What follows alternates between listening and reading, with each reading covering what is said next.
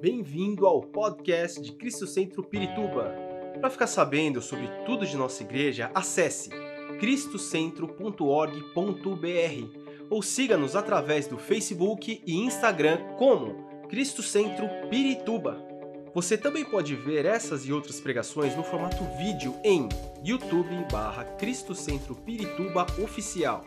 Seja bem-vindo à nossa casa apostólica. Eu quero começar é, eu comecei na quinta-feira. Aliás, eu tenho testemunhos poderosos de quinta-feira, é, do que Deus está fazendo eh, nos nossos cultos de quinta-feira. Mas quero começar com, com, uma advertência do Senhor para nós. Né? Porque nesses últimos tempos, vai ser crucial, vai ser fundamental escolher, decidir em quem vamos crer, no que vamos crer, qual conselho vamos ouvir e seguir, e conhecer a Bíblia vai ser fundamental para a gente não ceder ao engano, à ameaça e à mentira. Vai ser fundamental. Por isso, é, nós precisamos é, buscar realmente um lugar onde se ensina a palavra de Deus. Porque há, há, tanta coisa que está sendo falada que não vale a pena. Nós precisamos estar num lugar onde há uma preocupação em ensinar e aprender a Bíblia. E não conceitos, palavras. Hoje está muito. Alguém pega um versículo daquele versículo tira um conceito, tira uma palavra, uma frase de efeito e, e lança aquilo como se aquilo fosse palavra de Deus. Nós estamos falando de conquista, mas não pode haver conquista sem batalha, sem luta. Entende uma coisa? Se Deus te tem um vencedor, um conquistador, Deus também tem momentos de batalha, de guerra, de luta, que Ele permite você passar, porque não existe conquista sem luta, sem competição. Paulo fala sobre quem compete, compete, é, tem que ter disciplina para competir, compete para alcançar um alvo, compete para alcançar uma recompensa. Então, Paulo em Efésios fala: a nossa luta não é contra carne nem sangue, e, e, e ontem eu falei, e quinta-feira eu falei, o, o nosso tema foi é, o dia mal chegou, e agora? O dia mal, o, o dia difícil, que não se refere exatamente a um dia de 24 horas, mas pode ser um período de crise, de luta, de dificuldade, chegou, e agora? O que eu faço? O que eu devo fazer? E o Senhor falou conosco, e o Senhor nos abençoou grandemente na quinta-feira, através da Sua palavra. Porque o dia mal, esse dia mal, que a Bíblia chama de dia mal, é, é, alguma coisa vai acontecer de terrível. Se eu perguntar aos pais da criança que caiu, que dia, é, qual foi na sua vida um dos dias mais difíceis, seguramente eles vão dizer: foi esse, foi esse momento. Sim ou não? Mas Deus permitiu, mas a glória de Deus se manifestou. E nós estamos aqui dando glórias a Ele, porque Ele venceu mas a luta teve que acontecer. A guerra aconteceu. Não pode haver conquista sem disciplina. Tem que ter disciplina. Aliás, sem disciplina não se conquista nada, não se faz nada nessa vida. Então, como primeiro texto, vamos ler 1 de Pedro, capítulo 3, versículo 13. 1 de Pedro, capítulo 3 1 de Pedro 3.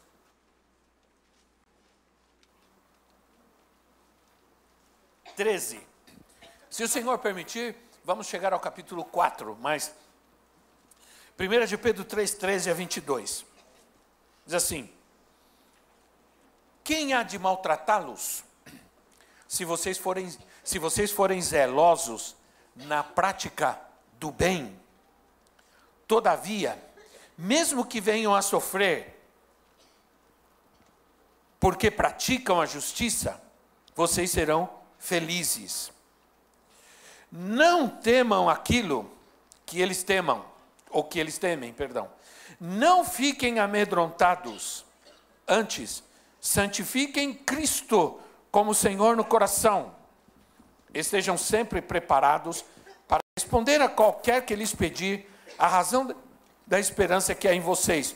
Contudo, façam isso com mansidão e respeito, conservando boa, boa consciência, de forma que os que falam maldosamente contra o bom procedimento de vocês, porque estão em Cristo, fiquem envergonhados de suas calúnias. É melhor sofrer por fazer o bem, se for da vontade de Deus, do que por fazer o mal. Pois também Cristo sofreu pelos pecados uma vez por todas, o justo pelos injustos, para conduzir-nos a Deus. Ele foi morto no corpo, mas vivificado pelo Espírito, no qual também foi e pregou aos espíritos em prisão que há muito tempo desobedeceram, quando Deus esperava pacientemente nos dias de Noé, enquanto a arca era construída. Nela, apenas algumas pessoas, a saber, oito, foram salvas por meio da água, e isso é representado pelo batismo, que agora também salva vocês. Não a remoção da sujeira do corpo, mas o compromisso de uma boa consciência diante de Deus por meio da ressurreição de Jesus Cristo, que subiu ao céu e está à direita de Deus, e eles e ele estão sujeitos anjos a ele, estão sujeitos anjos, autoridades e poderes. Até aí nós vamos ler. Pedro está escrevendo, irmãos, eu estou usando esse aqui porque esse aqui deu problema mas eu não, para não tirar, vou ficar com ele aqui, ok? Então vamos lá. É, se eu não segurar o microfone, ele cai. Eu tenho que segurar, né?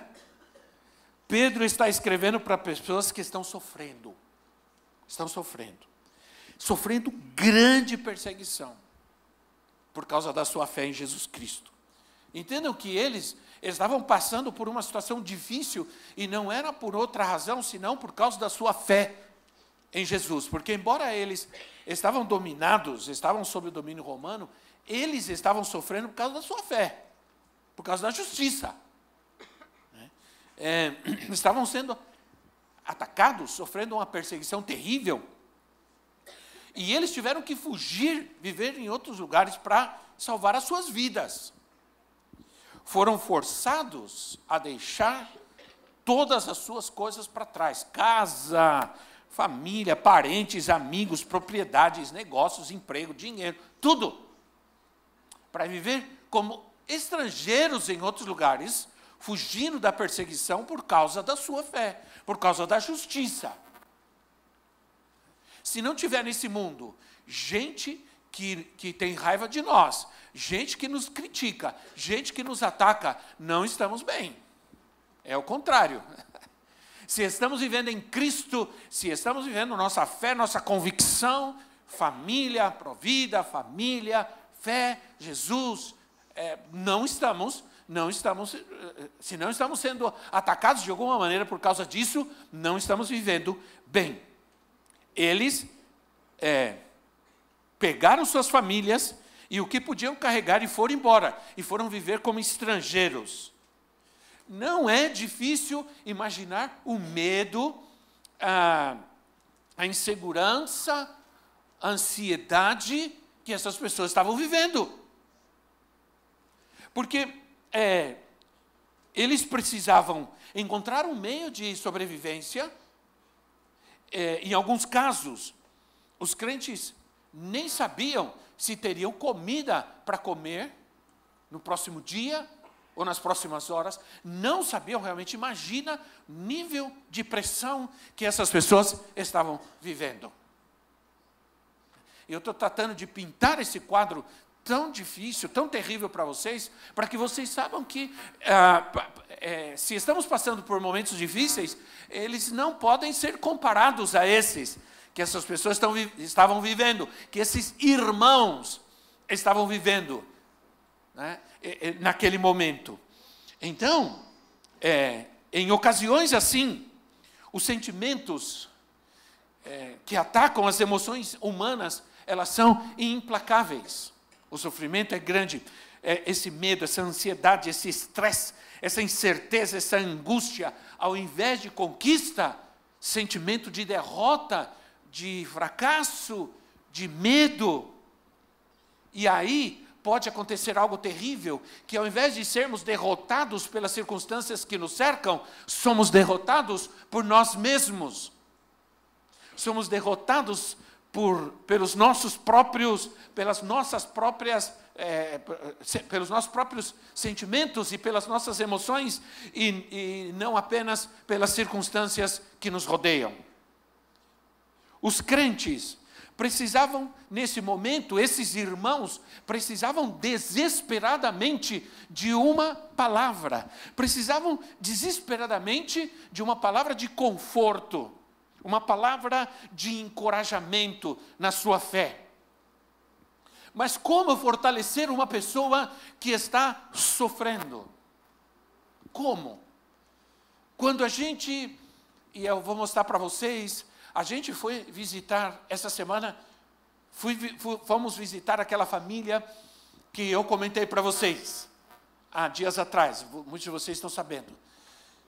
Você não sabe o que é chegar num lugar, você não imagina o que é chegar num lugar e não saber o que dizer para aquelas pessoas. Não saber o que dizer.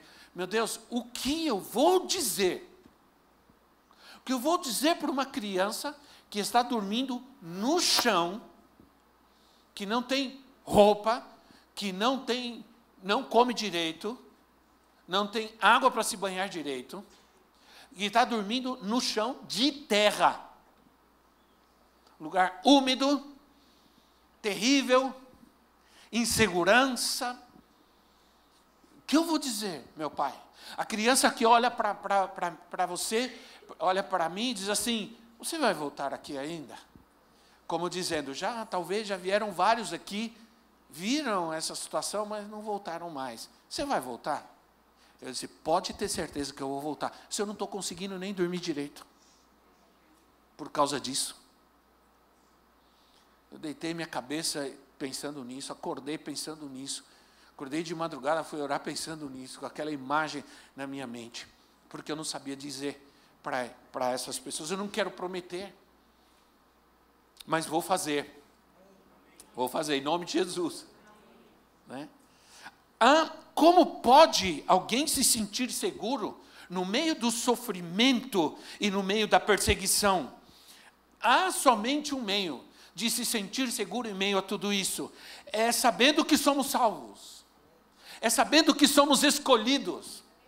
Se, se eu resumir essa leitura de Pedro, aliás, se você ler toda a carta de Pedro, são quatro capítulos, cinco capítulos, fácil de ler, leia, é encorajamento, é fé, é conselho, é certeza de que eu sou salvo, que Deus está comigo, que fomos escolhidos por Deus e que estamos debaixo do seu cuidado e do seu amor.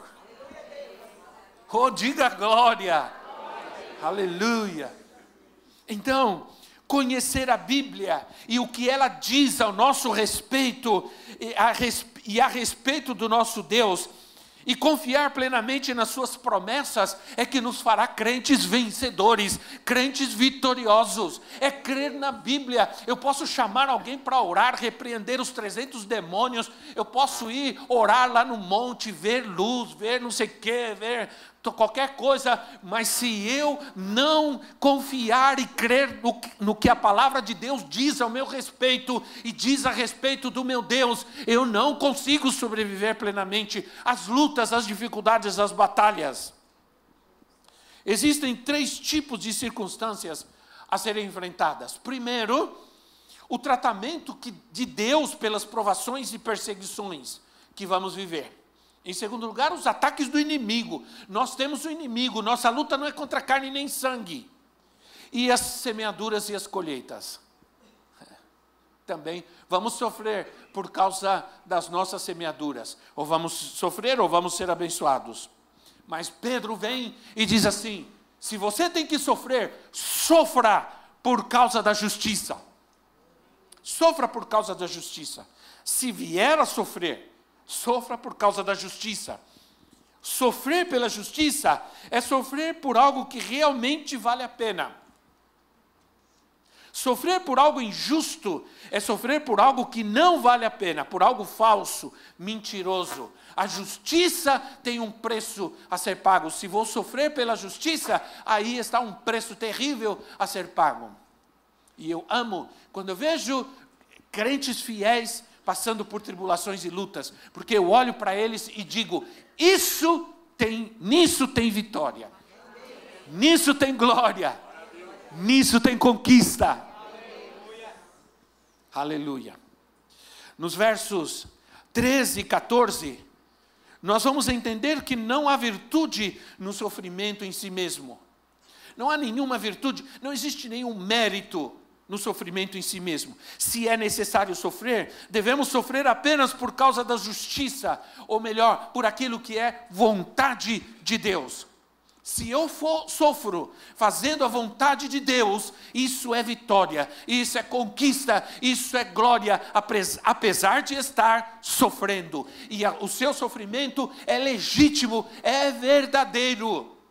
Não deixe o inimigo dizer: você tem, tem fé, você é, lê a Bíblia, você ora e está passando por isso. Não diga a ele te, te, te, te acusar com isso. O teu sofrimento é legítimo, mas ele só tem um propósito: glorificar a Cristo na sua vida. E te levar a algo muito maior ainda. Te levar a uma vida cristã muito mais profunda, muito mais poderosa, a um ministério muito mais poderoso. Aleluia. Eu posso dizer muitas coisas a você, porque passei por muitas delas. E aqui estou. Ah, quando nós plantamos coisas ruins, é natural que venhamos a colher coisas piores. Porque às vezes a, a colheita ela é mais, eh, proporcionalmente falando, ela é em quantidade maior do que a semeadura. Se você semeia 5 grãos de feijão de, ou de milho, você semeia ali numa covinha, vai nascer um pé que vai te dar, sei lá quantas espigas, não sei quantos grãos de milho vai te dar, sim ou não? Então a semeadura sempre me leva a algo maior. Então é, as coisas são piores. Agora, ah, também, quando você semeia coisas boas, você vai colher coisas boas, numa proporção maior. A maior parte dos nossos problemas, às vezes, tem a ver com coisas que semeamos. Paulo diz em Gálatas capítulo 6, versículo 7, ele diz assim: Não se deixe enganar, não se deixe enganar, de Deus não se zomba, pois que o homem semear, isso ele colherá. Isso ele colherá. Pois semeia para a sua carne, da carne colherá destruição. Mas quem semeia é, no espírito, para o espírito, do espírito colherá a vida eterna. E não nos cansemos de fazer o bem, pois a seu tempo próprio colheremos, se não desanimarmos. Diga ao irmão que está ao seu lado, não desanime. Não desanime fazendo o bem, vamos colher o bem. Fazendo o mal, vamos colher o mal. É muito claro e muito fácil de entender isso na nossa vida cristã, que não depende de ninguém, só depende de mim. Se eu vou fracassar, se eu é, me, me afasto do Senhor, isso não é culpa de ninguém, ninguém tem nada a ver com isso, senão eu vou ficar andando de um lado para outro, buscando o melhor lugar para que eu me adapte, para que eu me firme e nunca me vou e nunca vou firmar-me nunca.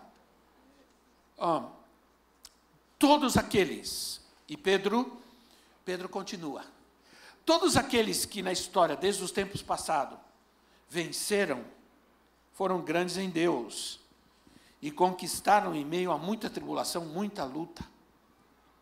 Foram homens que tiveram grandes conquistas, mas a história deles sempre mostra um tempo de luta, de batalha terrível, terrível. Olha, muita luta e ninguém quer mais isso hoje.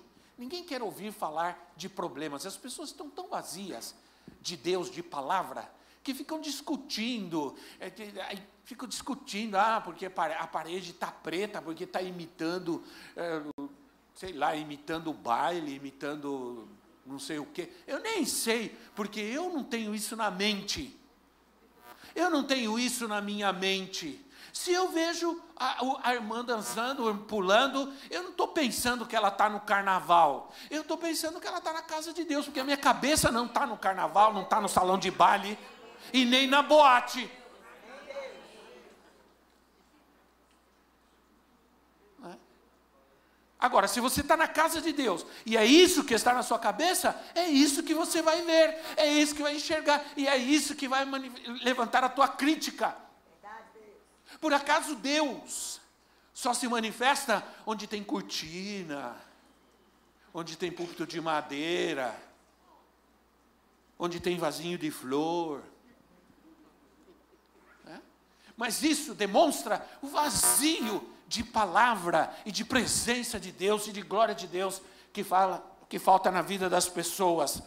Olha, é, quando o apóstolo Paulo fala em Hebreus 11, sobre os grandes heróis da fé, ele fala que eles enfrentaram de tudo: enfrentaram o fogo, o mar, a guerra, o inimigo, enfrentaram todo tipo de situação. Eu estava lendo um artigo, porque estou estudando, estou fazendo uma pós-graduação, glória a Deus, aleluia. Eu espero que eu termine e consiga. Os grandes hinos da história, os grandes hinos, os maravilhosos hinos que nós cantamos, sou feliz com Jesus, meu Senhor, né? a mensagem da cruz. Eu amo esse hino. Né? E, sim, eu amo a mensagem da cruz. Até morrer, eu a vou proclamar. Levarei eu também minha cruz. Levarei eu também a minha cruz. Esses hinos, sou feliz com Jesus, meu Senhor, porque Ele vive.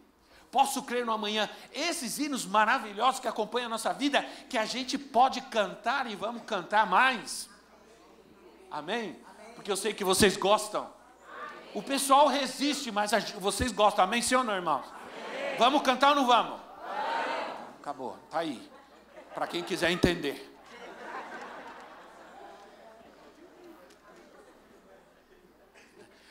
Se você leia, coloque lá um dia e leia a história do momento em que esses hinos foram escritos. Todos eles foram escritos em momentos de lutas, de dificuldades, de doenças, de enfermidades, de acidentes, de ameaças. Como o Castelo Forte, Martim Lutero, quando escreveu, estava em profunda perseguição e ele canta e ele, e ele escreve um, um clássico, né? Castelo Forte é o nosso Deus. Então ele fala sobre perseguição, sobre a luta. Não importa, ele diz assim: não importa se eu estiver num castelo, numa caverna, vivendo perseguido, atacado, se o Senhor estiver comigo ali, ali será a glória. Aí Pedro continua. Pedro diz: santifique a Cristo em seu coração. Ele está confortando o povo, ele está confortando os irmãos que estão passando por momentos difíceis. No meio da tribulação, santifique a Cristo no seu coração. Isso quer dizer, separe ou separe-o como o único Senhor da sua vida e diga: ninguém vai controlar minha vida, nenhuma situação vai controlar minha vida, nenhuma pessoa maligna vai controlar a minha vida. As pessoas não vão controlar minha vida com ameaças, com ataques. Nós escolhemos reagir de acordo com a vontade do nosso Deus. Nós vamos reagir conforme a vontade de Deus, a palavra de Deus. Aleluia. Reforça o senhorio de Cristo na sua vida. Reforça a presença de Cristo na sua vida. Reforça a palavra de Deus. Eu, é, eu te digo: sofrer por amor a Cristo vale a pena. Sofrer por causa de certas pessoas e certas coisas não vale a pena. Sim ou não, irmãos? Não vale a pena. No trono da nossa alma, Cristo deve ser o Rei. Ele deve ser o Senhor. Nós devemos dar a Ele o controle do nosso coração, o controle da nossa alma, deve ser o seu templo. E aí, Tiago, capítulo 1, versículo 12. Tiago 1,12, ele diz assim: Bem-aventurado o homem que suporta com perseverança a provação, porque depois de ter sido provado, receberá a coroa da vida, a qual o Senhor prometeu aos que o amam. Bom, Bem-aventurado o homem que suporta, não está dizendo o homem que se livra, o homem que vence, não está dizendo que suporta. Se, se suporta é porque passa, se suporta é porque vive com perseverança, aprovação. Aleluia. Aleluia. Aí, é, Pedro continua: esteja pronto para responder a todos a razão da esperança da salvação que está em você. Ele fala isso, versículo 15. Uma das razões da perseguição é permitir que os outros vejam, olha só. Uma das razões da perseguição na nossa vida é deixar que os outros vejam que em nós há uma esperança maior. Há uma vida vencedora. Que em nós não há medo. Há um poder superior. Quando eles virem nossa reação, desejarão saber por quê. E aí é onde nós estamos preparados para testemunhar. Nós vamos falar sobre isso muito mês que vem. Né? Vamos estar preparados para testemunhar. Eu contei para vocês, às vezes certas situações acontecem. Meu pai, no ano de 1900 e, começo do ano de 1990, em Guatemala, eu estava, eu fui para, fomos para o culto, não, na verdade, fui para uma célula e depois eu fui para outra célula buscar uh, uh, uma pastora que estava numa outra célula e, e, no centro da cidade. Era mais ou menos umas nove horas da noite, nove e meia da noite. Estávamos, estávamos a profetisa com o André no colo, no, no banco da frente. Naquele tempo podia, a criança ia solta, pulando, gritando dentro do carro, sim ou não? Ele tinha 11 meses. Esses dias eu estava vendo esse artigo, estava vendo essa, esse artigo do jornal. É, estava, a moça que morava com a gente, eu e a Elisa. Eu estava dirigindo um, uma van da, da, da, da, da Grace, estava dirigindo uma van e ia buscar a pastora para ir para casa. Quando eu atravesso uma avenida, porque a, a, a, depois das nove horas da noite, os semáforos em Guatemala todos se apagavam na cidade, não funcionavam mais. Ficava tudo apagado os semáforos. Então era cada um para si, Deus para todos. Eu entrei numa avenida, veio um cara numa velocidade terrível e bateu na van. E ela virou. Virou e se arrastou por um, por um tempo assim se arrastou até uma outra avenida. E aí eu fiquei agarrado no volante. Ah, o vidro estava fechado, o vidro grande da porta onde estava a profetisa André. Ele caiu no vidro, se o vidro tivesse quebrado, se o vidro estivesse aberto, ele teria caído e a van em cima dele. E, mas o vidro não quebrou, e ele ficou assim, em cima do vidro, do, do da janela. Aí nós Aí foi aquela confusão, parou todo mundo. O homem sumiu, ninguém sabia onde ele estava. O carro acabou a frente do carro, destruiu a frente do carro do homem. E aí começou a chegar gente, daqui a pouco bombeiro, todo mundo, e tira. E eu tirei o André e uma, uma senhora que estava de camisola, não sei, saiu de onde aquela mulher.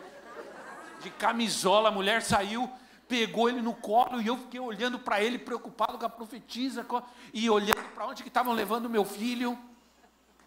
Aí, é, tirei eles, tirei a profetisa, tiramos todos, E aí os bombeiros, estão bem, estão bem, vai ter que levar para o hospital. Não, está todo mundo bem, não tem que levar porque é um acidente, é grave, não sei o que. Tinha, ninguém tinha se machucado, ninguém.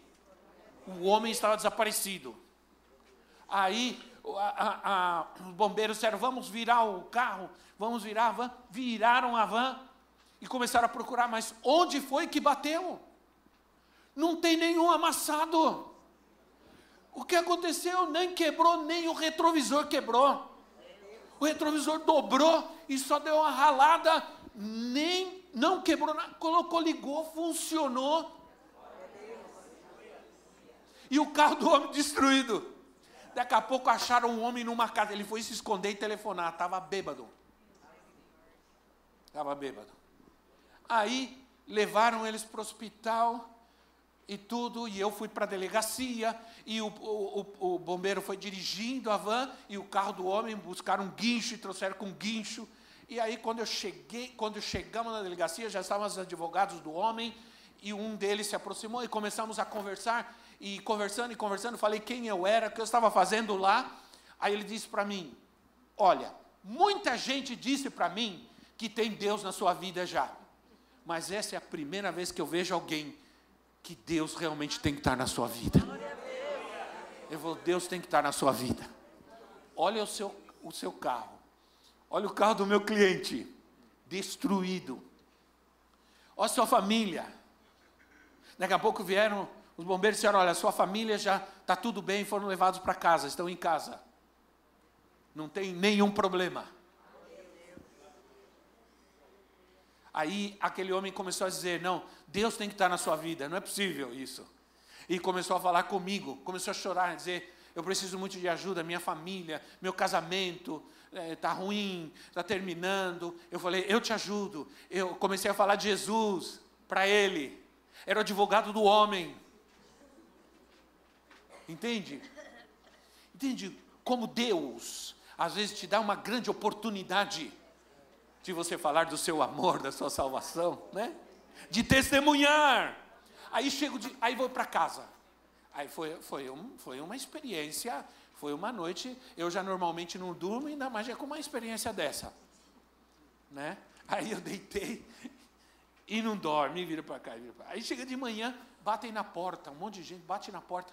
O que aconteceu? O que aconteceu? Saiu na primeira página do jornal principal de Guatemala, como se fosse o Estadão aqui. A foto da van virada, eu parado lá. E a notícia do pé da, da foto dizia assim: brasileiro louco, não, mano. Não diz louco, mas assim. Espeta Olha, é, eu nunca vou esquecer essa, essa, essa reportagem. Espet espetacular acidente. Aconteceu na avenida tal, com a rua tal, com van dirigida pelo brasileiro, aí meu nome, e o fulano de tal, tá o nome dele. E aí fala das crianças, mas incrivelmente não aconteceu nada, fala o nome deles e tudo, coloca o nome, o nome do André, o nome da, da, da Vivi e tudo, e, e, tá, e terminou. E a foto lá, na primeira página, na capa do jornal. Não é à toa que saiu todo mundo correndo para bater em casa para ver o que tinha acontecido. E eu estou lá, está todo mundo bem. Entende? Aí a van, vamos ver a van, olhava, não, mas onde bateu? Onde? Ninguém sabe. Deus estava lá, sim ou não, irmãos? Ponto final. Entende? Agora, testemunho. Nosso tema do mês será testemunho. Testemunho é o nosso modo de vida diante das pessoas. Testemunho é conduta, é comportamento. É como as pessoas que estão ao nosso redor nos veem. Isso vai ser forte, como diz os pentecostais. Não como algum. Outro dia alguém chegou para mim e disse assim: Olha, apóstolo, eu moro perto da irmã fulana de tal. E olha, eu vou te dizer uma coisa: os vizinhos lá, todo mundo escandalizado com essa irmã. Ela vem na igreja e pula e dança e olha, glória a Deus, aleluia. Mas lá a vizinhança, ela xinga, ela grita, ela dá mau testemunho, ninguém gosta dela. Que isso, né? Então, Pedro continua. Compreenda, porque eu tenho que. Pedro continua e eu também, mas eu, ele não termina e eu tenho que terminar. Compreenda a vitória de Cristo. Porque a vitória é de Cristo. Diga Cristo. Diga Jesus. É isso aí. Ele é vitorioso em você. 1 de Pedro 3, no versículo 20 e 21, diz assim: é, que há muito tempo desobedeceram quando Deus esperava pacientemente nos dias de Noé. Aí fala sobre os dias de Noé. Entraram na arca só oito, a família de Noé. E isso representa o batismo. O batismo que não tira, não é para tirar a sujeira do corpo, isso é, não é algo externo, é algo é uma lavagem interior. Na verdade, o batismo em águas representa o que a palavra de Deus já fez na minha vida. A palavra de Deus já me limpou, já me libertou, já me purificou. Jesus disse aos discípulos: Vocês já estão limpos pela palavra que eu tenho ensinado para vocês. Irmãos, precisamos entender que a salvação mencionada aqui, preste atenção, hein? Depois você leia com mais paciência. Mas o, Senhor, o Espírito Santo nos está ensinando algo importante. A, a salvação mencionada aqui é diferente da salvação que é receber a vida eterna.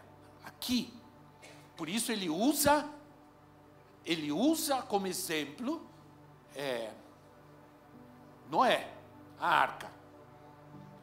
Porque ele diz assim: são pessoas que foram salvas das águas por meio das águas, assim como Israel. Quando Paulo diz em 1 Coríntios que Israel foi batizado quando atravessou o mar em seco, com as águas à direita e à esquerda. Aqui, a salvação aqui é a salvação do mundo, não do inferno. Do mundo. E isso é representado pelo batismo que salva vocês. Oh, glória.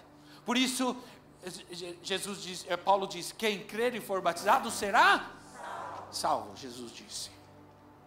Quem crer e for batizado. Não é esse, esse batismo é um testemunho, um testemunho externo daquilo que a palavra já fez na minha vida. Por isso, quem recebe a Cristo, próximo passo desesperado é mergulhar de qualquer jeito, de cabeça, de, jeito que, que der, né? Então, é, isso mesmo, faz isso comigo mesmo, né? Ah, a salvação aqui é a salvação do mundo, que o Senhor nos livra do mundo. Só podemos conquistar algo em Cristo vencendo a corrupção do mundo. Irmão, nós vamos ter muita batalha, muita luta, muita luta.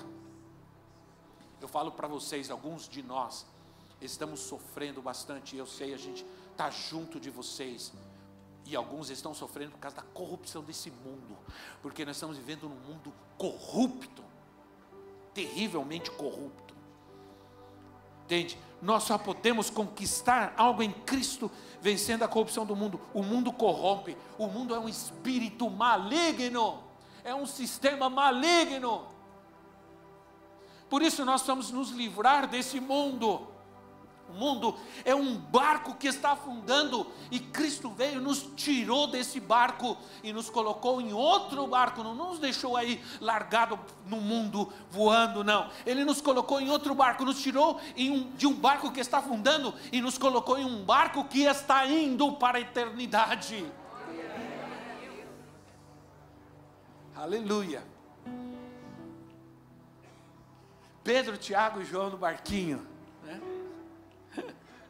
A gente cantava também, um, a criançada cantava um canto que falava sobre o trem, o trem da salvação. Quantos se lembram? Quando eu falo isso, ninguém fala nada, porque ninguém quer se revelar. Né, A pastora Cida diz que lembra. O trem da salvação. A gente até apitava quando cantava. A gente apitava. Irmãos, a salvação, às vezes não depende de conduta, mas de onde a pessoa está. Se alguém está num barco afundando, não adianta fazer boas obras, não adianta, você tem que sair desse barco. Sai desse barco. Quando o Senhor veio com Moisés e disse assim: é, Moisés, vou tirar meu povo do Egito. O povo tem que sair do Egito. A primeira proposta do faraó foi essa. Primeira proposta do faraó foi assim: olha, ah, vocês querem adorar a Deus? Tá bom, podem adorar a Deus, mas não saiam do Egito. E Moisés disse: Não, Senhor, a ordem de Deus é, é para adorar a Deus, eu tenho que sair do Egito. E aí, quando o povo foi cativo para a Babilônia, e depois começaram a retornar, Deus começou a resgatar o povo, alguns não queriam voltar mais. E aí a mensagem do profeta foi: sai dela, sai da Babilônia, para você buscar o seu Deus, porque esse é um barco que está afundando, e você tem que sair daí. A única maneira de ser salvo é saindo do barco. É exatamente que isso o batismo faz pela gente. Né? A Bíblia nos fala de quatro fatos relacionados ao mundo: o mundo está perdido, está condenado diante de Deus, o mundo jaz no maligno. Né? Então, o mundo crucificou o Senhor. Sabe quem foi que crucificou o nosso Senhor? O mundo. A palavra de Deus diz, é lá em 1 Coríntios 2, 8, diz: crucificou o Senhor Jesus, a Bíblia, que os poderes desta era crucificaram a Cristo.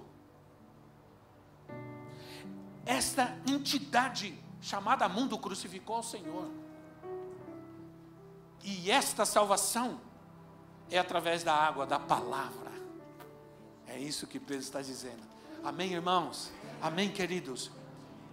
Olha, o mundo é inimigo de Deus. E qualquer que permanece no mundo está debaixo de condenação, de maldição. Você tem que sair do mundo, tem que deixar esse mundo. Há uma salvação do inferno, mas há uma salvação do mundo. E para sair do Egito, tiveram que passar pelas águas.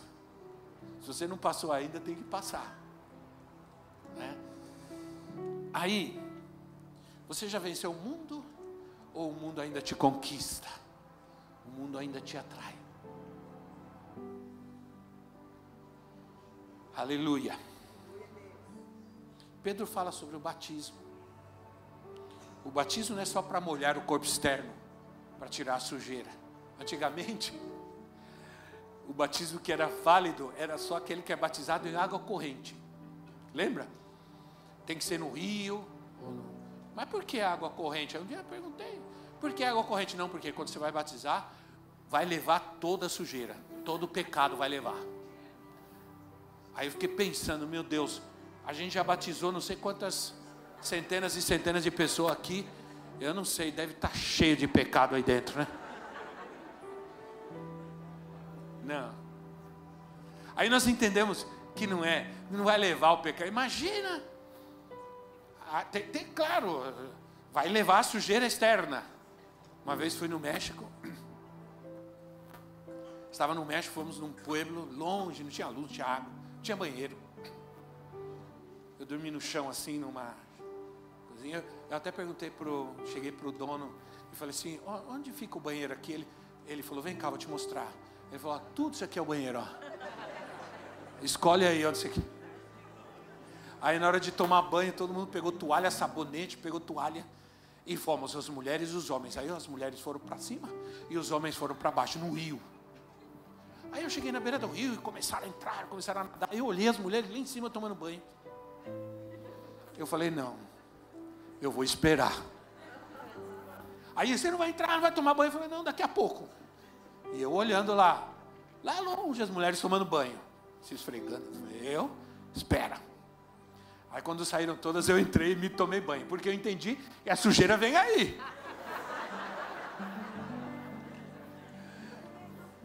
Pedro não está falando de sujeira externa. Ele está falando que o batismo verdadeiro é aquele que é realizado pelo Espírito no nosso interior. É aquele que é, é, é, é água, a palavra, o Espírito, no qual nós vivemos em Cristo. Vamos nos colocar em pé. Esperamos que esta mensagem tenha te inspirado e sido uma resposta de Deus para a sua vida. Quer saber mais sobre Cristo Centro Pirituba? Siga-nos nas redes sociais no Facebook, Instagram e YouTube ou visite nosso site em cristocentro.org.br.